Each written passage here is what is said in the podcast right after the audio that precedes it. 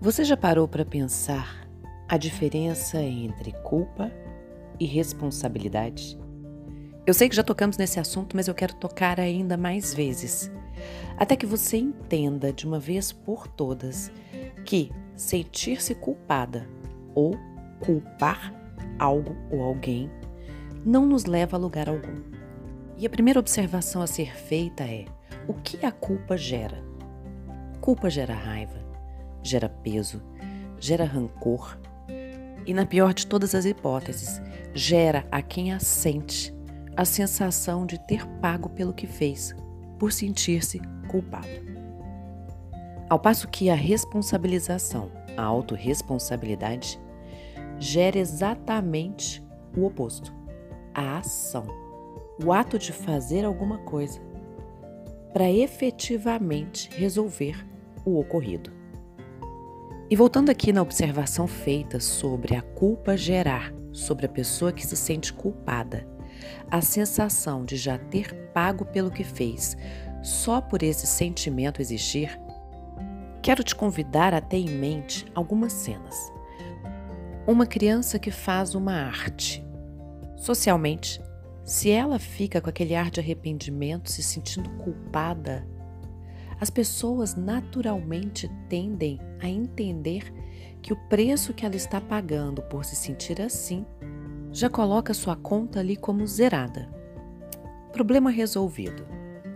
Entretanto, ao crescermos, essa sensação prevalece. E aí observamos por várias vezes o arrependimento e esse sentimento de culpa permeando a sociedade de tal forma que aquela pessoa não se torna responsável pelo que fez, só pelo fato da pobre coitada estar se sentindo culpada. Sem contar com o fato de que a culpa cria automaticamente uma ponte com o vitimismo, ao se tornar um peso, um fardo para a vida de quem a sente. E é aqui que chegamos ao ponto que eu queria. Quando você faz algo que você sabe que não deveria ter feito, que não deveria fazer, de alguma forma desperta em você o vitimismo, o grande causador dos ciclos de autossabotagem. Então, sempre que algo acontecer, independente de quem seja a culpa, independente do que gerou o ocorrido, entenda a sua responsabilidade em lidar com a situação dali para frente.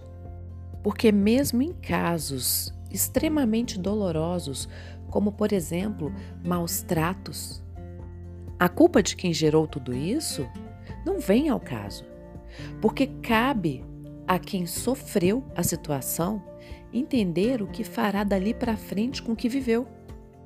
Por isso, tenha sempre em mente qual é a minha responsabilidade dentro dessa situação. Onde eu me encontro? Qual é o meu papel? O que eu posso fazer?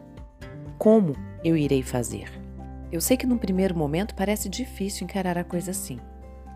Mas nunca é a partir do que nos acontece, sim o que fazemos com o que nos acontece, que criamos uma vida extraordinária ou não.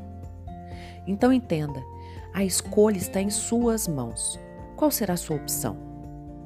É um dia de cada vez, todos os dias da sua vida, observando tudo para criar algo ainda melhor. Com muito amor, da sua coach, Roberta Frois.